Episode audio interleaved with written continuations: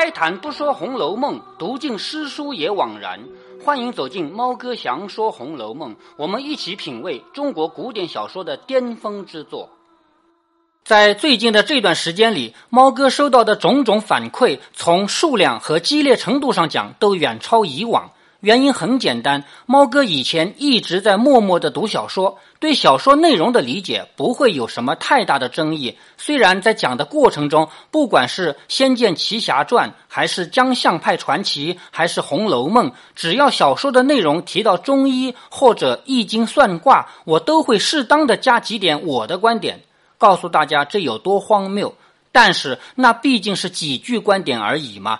不像后来专门做了三期节目，其中有一期是专门说转基因，有一期专门说中医，还录了个超长版。以上节目带来的结果是什么呢？就是好多听友跟我舌战不休。有些听友在过去的一两年里，特别是追着听猫哥祥说《红楼梦》的过程中，对我的态度那真叫夸赞有加。对我用的那些语句啊，我都不好意思复述，好像是我在自我吹捧一样。但是等到关于中医和转基因这两期节目上线，那些对我的言辞和言辞背后的语气，顿时一百八十度转弯。当年捧得有多高，现在摔的就有多狠。这也叫登高必跌重嘛。秦可卿讲过。对于这样潮水般的反对之声，起初我是这样总结的。猫哥，我毕竟是做小说节目的，特别是《红楼梦》节目引来的听众都是对传统文化更加着迷的人，所以当传统文化和现代科学不一致时，我的听众才会这样坚决的维护传统内容。我还很羡慕的说，科学有故事的听众肯定不是这样的群体。因为科学有故事，从开始的第一天起讲的就是科学，吸引来的听众肯定更倾向于赞同科学，而不是传统的东西。结果事实与我的猜想还是不一致，在他那边也有大量听众为了维护传统的东西而不惜与主播打嘴仗。其实吧，就在关于中医的这期节目上线之前，科学有故事的主播汪杰就提醒过我，做好心理准备哦。说实话，心理准备当然还是有的，因为在此之前，猫哥虽说没有系统的做一期节目，但是点点滴滴的观点早就都说过，言语的碰撞、唇枪舌剑都是有过的。但是节目上线以后，猫哥收到的反馈还是有些惊讶，比以往都要言辞激烈嘛。今天这期节目，我不打算再说任何观点，是不是认怂了呢？这倒不是。不管是在节目下留言，还是在听友群里聊天，猫哥我舌战群儒，以一敌多，还没有认过怂，只是单纯的觉得没有必要了。因为不管我再说什么，都是已经被我自己说过的内容。有一个现象不得不提一下，在最近这段时间，有好多朋友通过各种方式来跟我辩论，既有在听友群里激战的，也有私聊和私信的。他们问猫哥的那些问题，猫哥我要是不回答呢，显得太高傲和冷酷；但是我要是回答呢，内容又都是在节目中已经说到过的，我等于是在一遍一遍的重复自己的节目。所以，从某种意义上说，与我意见不一致的人，他并不是真的在跟我辩论，而是他已经不在乎辩论不辩论了，他只是想要学一学琼瑶的六字真言：“我不听，我不听。”比方说，有人问我：“你保证科学家做出的研究都是对的吗？”我很老实的回答：“我不能保证，就连科学家自己也不保证。事实上，科学结论有许多都是被后来的研究推翻了。”于是对方觉得他赢了。其实大家如果真的听过我的节目，你就会知道，这恰恰是我支持科学的一个原因，好不好？所以今天这期节目，猫哥绝对不再说任何观点。还是那句话，我要说的，之前的节目都已经说过。那说点啥呢？说一下猫哥这几年的历程和心得呗。在最后还要给大家留一个彩蛋，欢迎大家耐心收听完这期节目，而且希望这个彩蛋能够让您有所收获。好多听众以为我就是做文学类节目的，因为我最火的专辑就是猫哥详说《红楼梦》，所以才有听友说你就好好讲你的小说，别扯那不相干的。他们不知道，要是论起猫哥我写写画画、读读说说的历史科普，才是正经的，好不好？读小说其实是打杂的，没想到的是，打杂打出来更大的名气，说明猫哥做正经的科普没做好，向大家致个歉。猫哥给自己的定位一直是四句话，二十四个字：交流教育心得，传播身边科普，欣赏户外美景，共筑品质生活。除了最后一句话“共筑品质生活”是假大空凑数的以外，前三句话的立意非常明确。第一，我关心教育。第二，我热衷科普；第三，我现实中做的最火热的是带大家旅游。有好多人说：“哎呀，你这么关心教育啊？那教教我小孩怎样才能提高几分？”对不起，你问错人了。我关心的是你怎样的陪伴才能让小孩更健康的成长，而不是考分如果让我选择，我选择让我的女儿少考几分，换来她身心更健康。以上这个观点，我不管是在电台节目中，还是现实中，我都是反复说的。所以，现实中对我提这样的要求的，都让我拒绝了。甚至还有人说：“你既然是师范毕业的，你在那么好的学校当过老师，你就给我的小孩补补课呗。”我都直接拒绝了。说完教育，说说科普。我的科普和别人的科普有什么不同呢？主要是两大区别：一是细节不同，二是方向不同。下面一个一个说来，所谓的细节不同，猫哥在这里要隆重介绍科学有故事的主播汪杰。他在做每一期节目的时候，他要说到一个事儿，一定会去把这件事的细枝末节全部梳理一遍。如果一个研究是国外人做的，中国人引进来的，他会放弃别人翻译好的内容，亲自去查原文，再重新翻译一下，以确保其中所有细节的精确。举个例子吧，有人对猫哥说：“美国人自己不吃转基因。”猫哥，我的回答就是：“美国人也吃转基因的。”而汪杰则直接拿数据说是美国每年消费掉多少转基因大豆和玉米，还吃掉多少由转基因植物加工制作的其他食品，平均到每一个美国人头上一年吃掉多少？这么细的工作，猫哥我从来不做，我既没有这个能力，也没有这个精力。所以可以这么讲，汪杰他们做的节目是既定性又定量的，而我讲的观点往往是定性但不定量。这就是我的科普在细节上的不同。第二是方向上的不同。平常大家听到“科普”两个字，脑海中想到的一定是那些高大上的词，比如相对论、量子力学、宇宙大爆炸、引力波。而我呢，我当然也讲相对论、引力波这些东西，但是我更多的是关注咱们身边那些是是非非。我所要传播的科普是咱们身边那些容易忽略的常识，比如说食物会不会相克啊，孕妇能不能吃螃蟹啊，这才是我更关注、更用心去做的。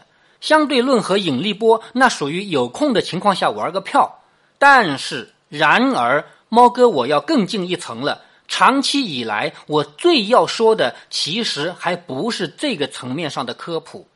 在猫哥我看来，认知这个东西有三大层次。第一层是知识，知识这种东西其实很容易普及，只要讲了就知道了，没讲就不知道。比如铅笔不含铅，比如吃味精是安全的。这些都是一个知识点，没人讲过，你就不知道；有人讲了，你就知道了。如果考试的话，也就是一个选择题或者是非题。你从小就知道地球绕着太阳转，你比哥白尼时代百分之九十九点九九九九的人都聪明吗？当然不是，是因为有人告诉你一下，你就知道了。所以，知识这个层面是普及起来最不费吹灰之力的。第二层是思维模式，也就是汪杰一直在强调的科学精神。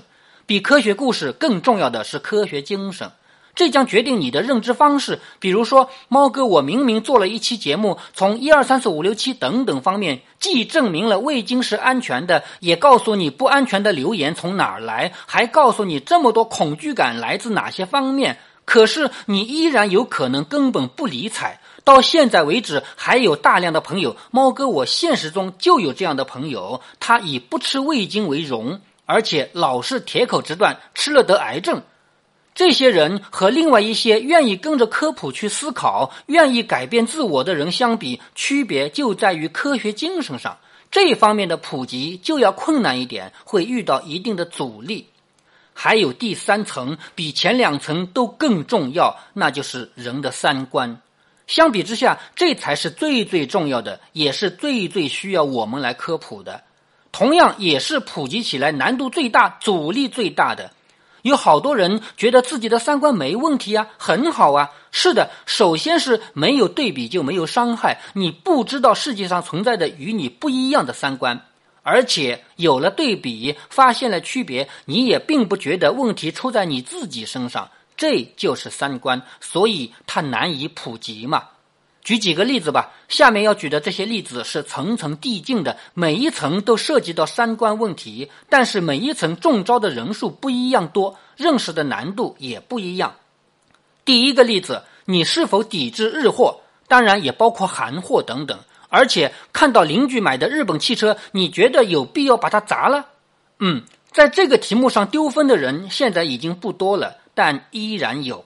猫哥听到过这样的辩解。砸了车又怎样？他让日本人赚到了钱，他把钱送给日本人造子弹来打中国人，所以他必须付出代价。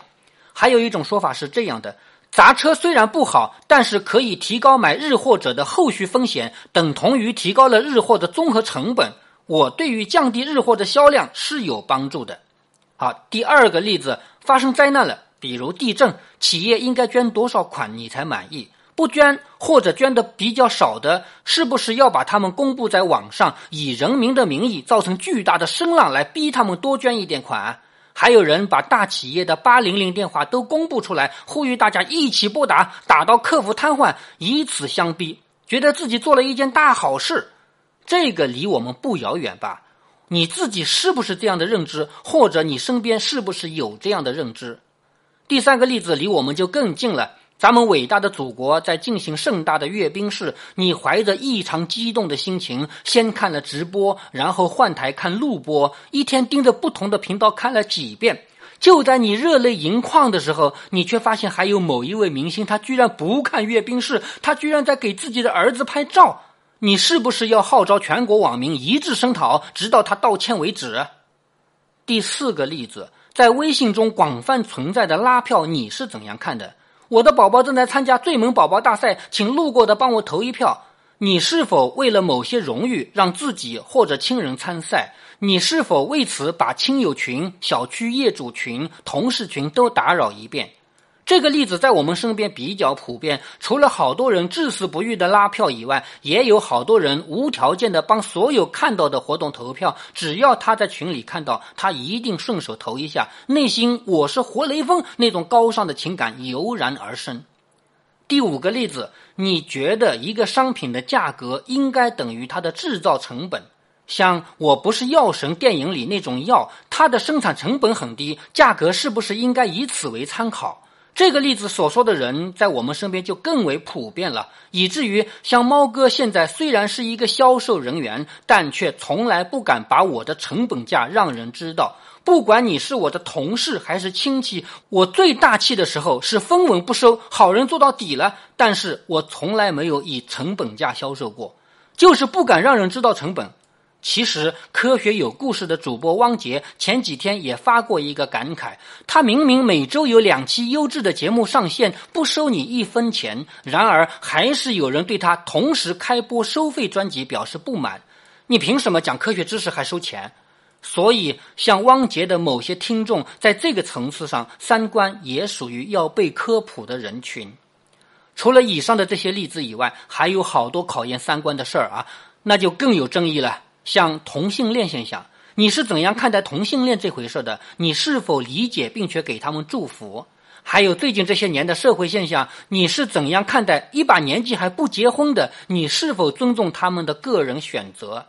在猫哥的眼里，我最要做的科普是普及正确的三观，所以我才反对赵本山那种拿残疾人取乐的小品，我才反对崔永元那种拿别人的私生活当武器的斗争方式。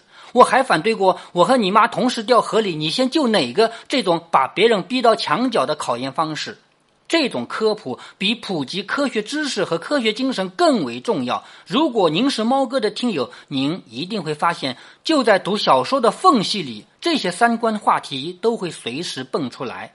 比方说，猫哥给女儿读《射雕英雄传》的时候，女儿明明才四年级，小小孩哎。我就顺带着《射雕英雄传》的故事讲了我和你妈同时掉河里，你先救哪个这种问题它的实质，以及为什么不该问，以及如果有人问这类问题应该怎样处理，这些都是随着平时的节目不经意间流露出来的。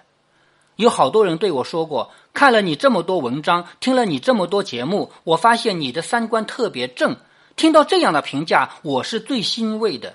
但同时，我也很坦诚地告诉他，其实就在十几年前，我的三观也不是现在这个样子的。最近这十几年，我一直在改变。我这样的回答，一方面是告诉大家我也很普通，另一方面，其实我更想说的是，任何人只要从今天开始改变起来都不算晚。那么，给我带来改变的究竟是谁呢？其实是我这么多年碰到的一个又一个长辈、同学、朋友们。就拿我的父亲来说吧，从我幼年起，他就从来没有鼓励过我打小报告。当我的哥哥犯了错误，正在接受批评，甚至接受处罚的时候，那时候我还小啊，才几岁啊，我就说：“是的，是的，我也看见他怎样怎样了。”结果我的父亲非但没有把我的话拿来作为证言，证明他处罚大儿子的合理性，反而对我进行教育，不允许我在别人有困难的时候落井下石。大家想想，一个才几岁大的男孩能接受到这样的三观教育，这是多大的一件幸事！你坦诚的告诉我，你自己读书的时候，你的老师是不是在鼓励同学之间互相揭发？我可以很负责的说，我读这么多年书，没有碰到一个老师在这方面比得过我父亲的。多年以来，我们发现有好多人到现在还不理解司法中的不被强迫自证其罪原则，还站在效率的角度为粗暴执法叫好。这些根植于内心的三观问题，其实从你出生以来就通过一点一滴的小事在参与你的养成。像周立波被宣布无罪的那一天，有好多人听说美国的司法觉得不可理解，并不觉得程序正义有多么重要。其实这就是思想深处的三观。我感谢我有这样的父亲。我父亲每年春节要我写春联，我说我写的不好。我有个同学练字很好，是书法家，我把红纸拿去找他。我父亲是这样对我说的。只要是你写的，我一定贴出去。你找别人写的，我不贴。这就是一种鼓励。我读这么多年书，受过几十位老师的鼓励，但是没有哪一个像我父亲这样从心底里给过我支持。在我的工作中，有好几位领导对我的三观起了很大的帮助。比如一位姓蔡的，我曾经在相对论节目中讲到过他。他做我的领导只有短短的几年，但是那几年他经常跟我关起门来闲聊，看似不经意的聊天，却给我带来了很大的改变。后来还有一位姓吴的领导，他鼓励我做节目，专门为我开辟了一个以我的网名命名的评论栏目，就叫“猫哥微评”。让我写整整一年的评论文章，让我把我的三观写出来，并且放心的登载。其实，不断的输出三观的过程，对自己三观的进一步养成是很有帮助的。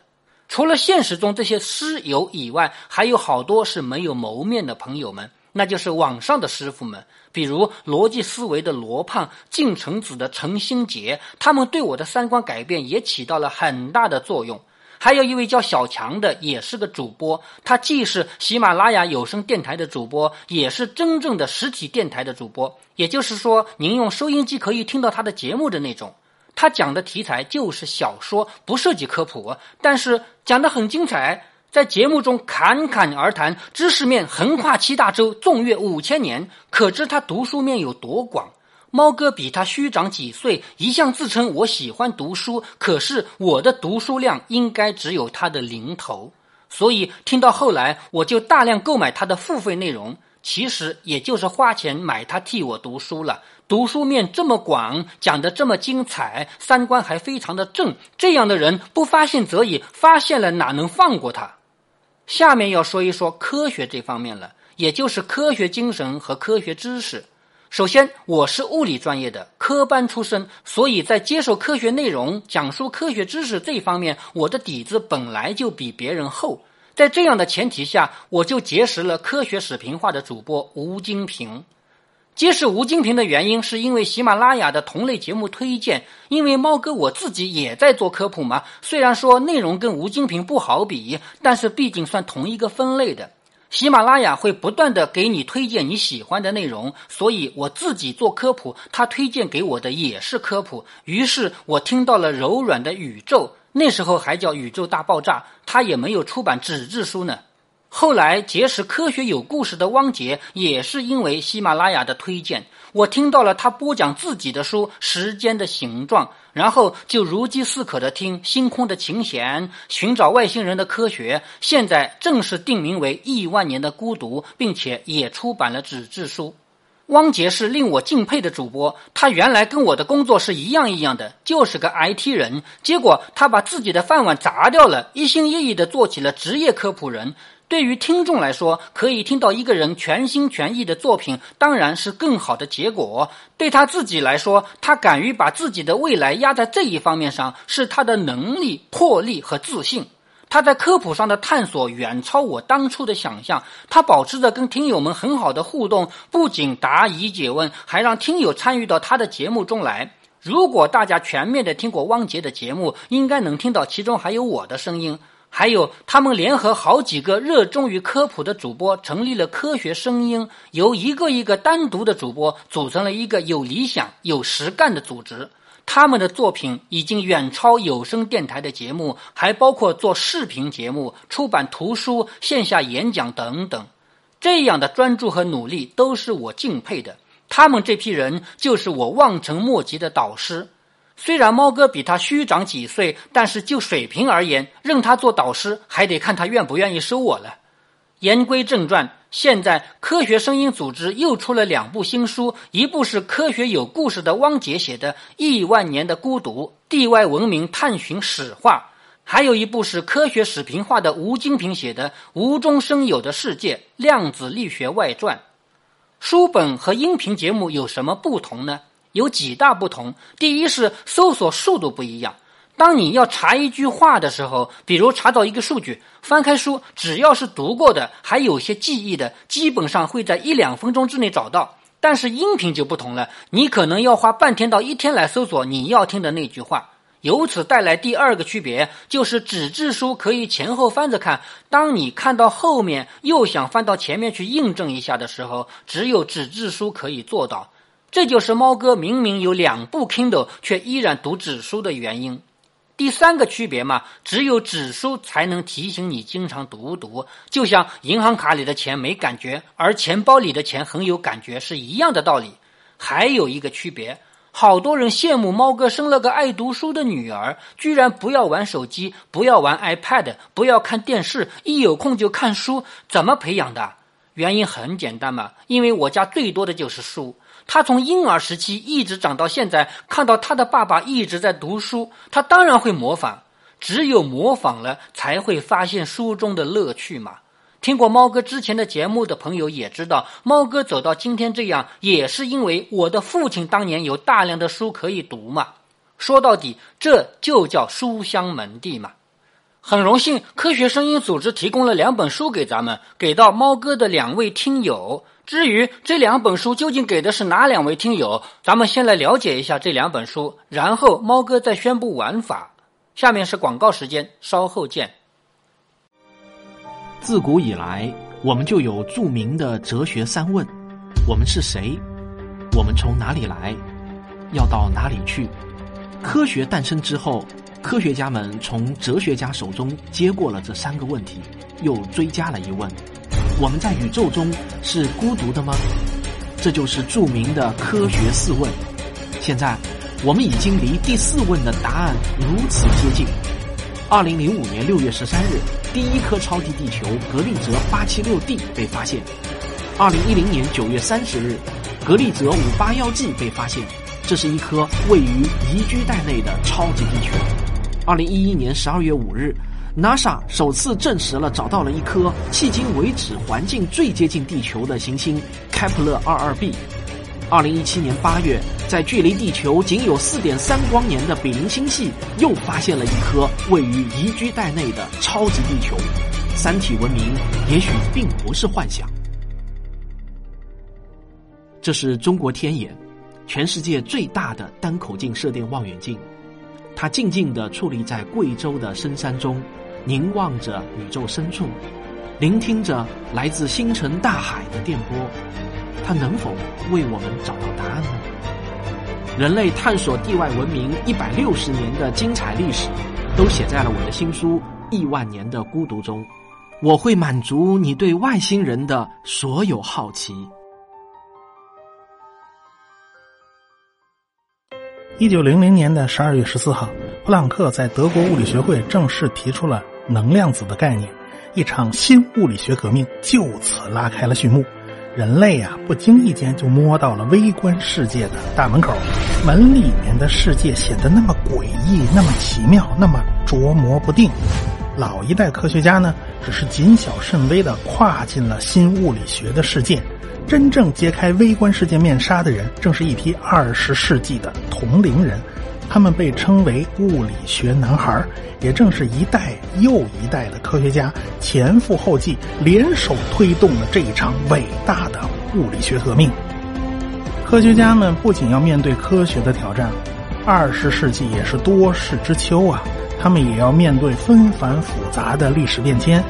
科学没有国界，可是科学家有自己的祖国。在一战和二战这样的大劫难来临之际，科学家们各自又会有怎样的表现呢？这本《无中生有的世界：量子力学外传》将带你回到那个科学发现与大历史进程相伴相随的。下面，猫哥要宣布一下，这两本书将要送给哪两位听众，请大家在本节目下留言，讲一下你对科学的观点。观点不一定要高大上，也不一定要按猫哥所说的正确，但是至少要自洽。这个要求很低了，也就是你自己要能说明你的观点。也许有人要问，我跟你是站在对立面的。你反中医，可我支持中医；你支持转基因，可我反对转基因。但是我也想要这样的好书，我是不是被你排除在外了？不是，听我说啊，猫哥，我不管是过去、现在还是将来，都不会要求谁跟我意见一致，也不会因为意见不一致而对谁有偏见。但是你得通过你的逻辑来说明你的观点。比方说，你支持中医，很好啊。但是你不能喊口号说，因为这是老祖宗的，所以它一定是对的，这叫抬杠。你至少可以说一下你考证的过程和你考证的结论，还有你的论证逻辑嘛。还有认为转基因是有害的，你不能喊口号说古代没有这种东西，现在硬生生造出来的，所以它有害。这种抬杠太容易反驳了。古代还没有手机呢，你现在居然用手机听我的节目，所以这种层次的发言，书是不会给你的啊。好了，我有没有把规则说清？你可以说出你自己的科学观，不管支持还是反对，只要你站在你的角度能说清楚，就这么简单。我们一共给一周时间，这两本书将会送给哪两位听众？国庆节前揭晓答案，国庆节您就可以在家里看书了。最后要做一个提醒：猫哥在喜马拉雅上的节目会被自动采集到其他平台上。您要是在那里听习惯了，也留言习惯了，那么不好意思，您的留言我看不见。